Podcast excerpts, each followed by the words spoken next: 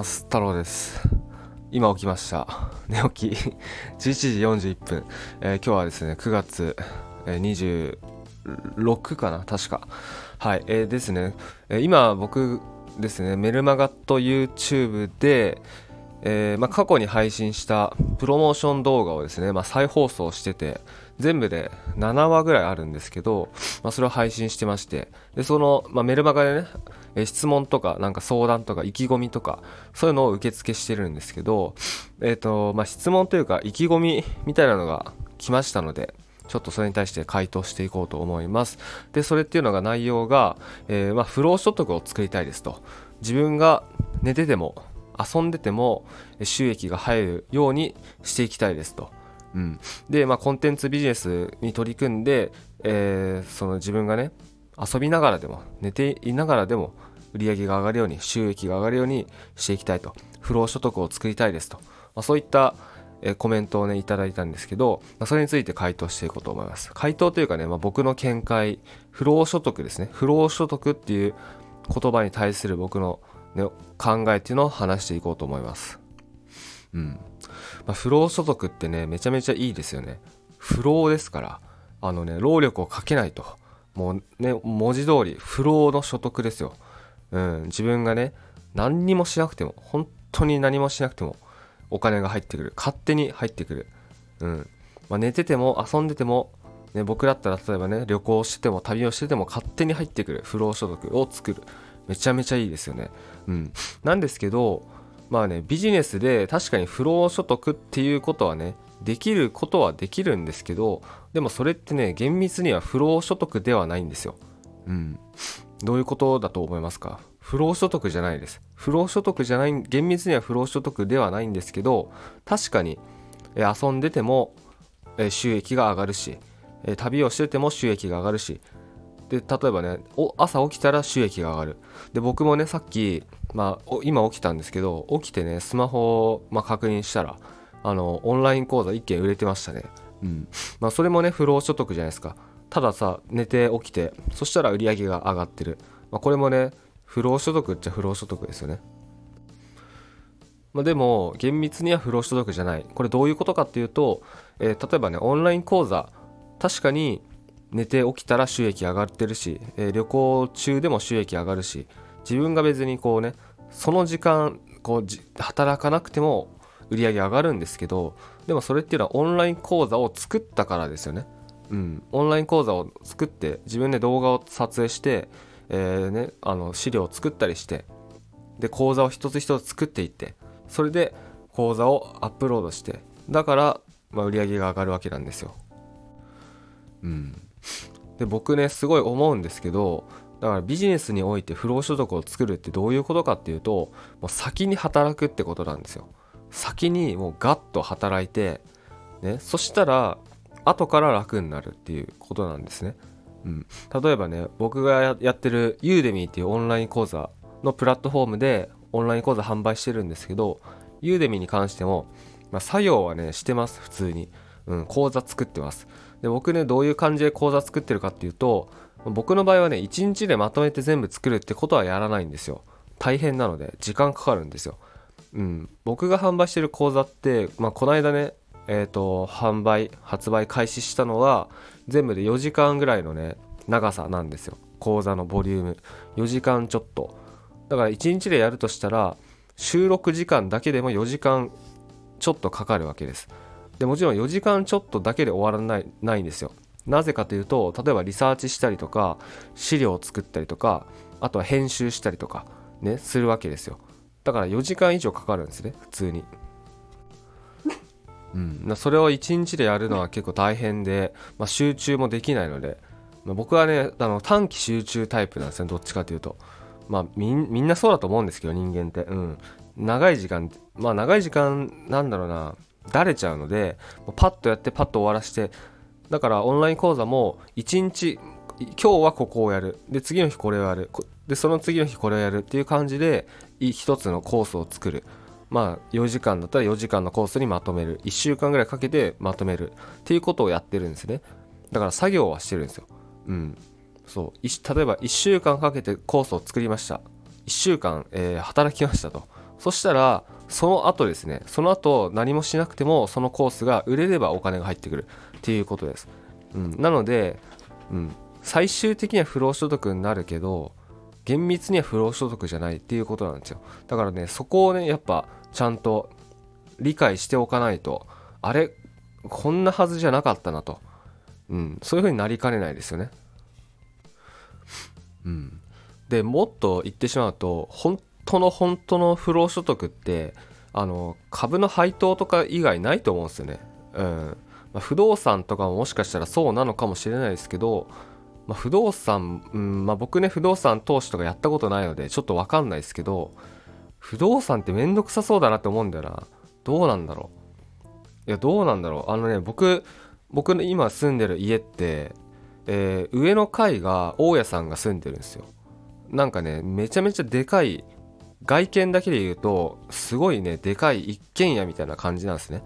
なんかザ・アパートとかマンションっていう感じじゃなじゃなくてなんかあの都心に都内によくあるすごいでかい豪邸みたいな。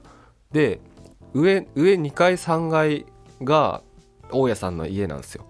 で下の階だけが下の階に3部屋あって僕そこの、まあ、1部屋に1部屋を借りてるんですけどうん。なんかねちょっとそのいわゆる普通のアパートとかマンションとはちょっと違うんですけど、まあ、そういうところに借りてて、上大家さんが住んでると。大家さんまあでも大家さんとはそんな関わんないか。まあそうんそうっすね。でも結構ね大家さんにね対応してもらうことあるんですよ。例えばあのエアコンがね入居当初ですよ。入居当初エアコンがエアコン2個ついてるって聞いてたんですけど1個しかついてなかった。でもう1個はなんかただの換気扇みたいな感じだったんですね。それとかもやっぱ大家さんにね連絡してあの話が違かったんで最初エアコン2個ってついてたって聞いてたんでうん、そこは大家さんのねあの義務なんでエアコン手配してもらってつけてもらったりとか。うん。まああとは何だろう雑草？雑草の処理とかも大家さんがやってんのかな？うん。とかなんかまあいろいろやってるんですよ大家さんも。だからねそういう意味では完全な不労所得ではないのかなと思ったりとか。あとは空き空室リスク。うん。だ僕ね僕の住んでるとこ3部屋あるんですけど1部屋ねずっと空いてるんですよ。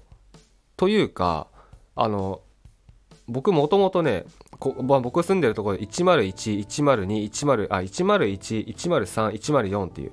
で102がないんですけど、まあ、そういう部屋なんそういうとこなんですよ。で僕もともと104に住んでたんですね。104の 1K に住んでたんですよ。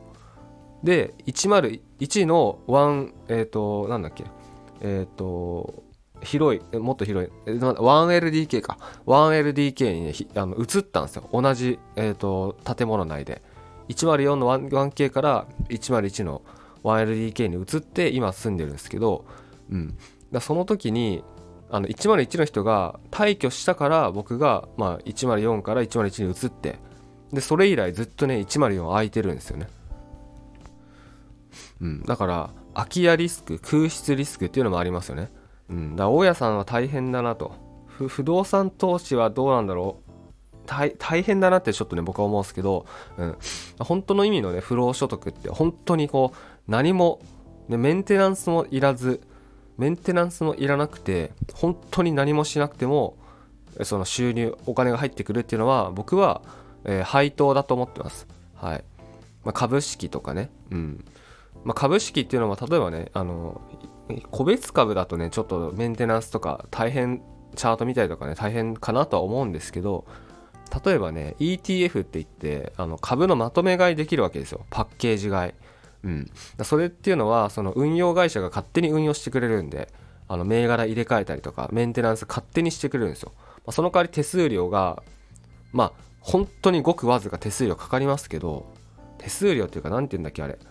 なんとか料管理料っていうのかな？うん、それはかかりますけどでもなんですか？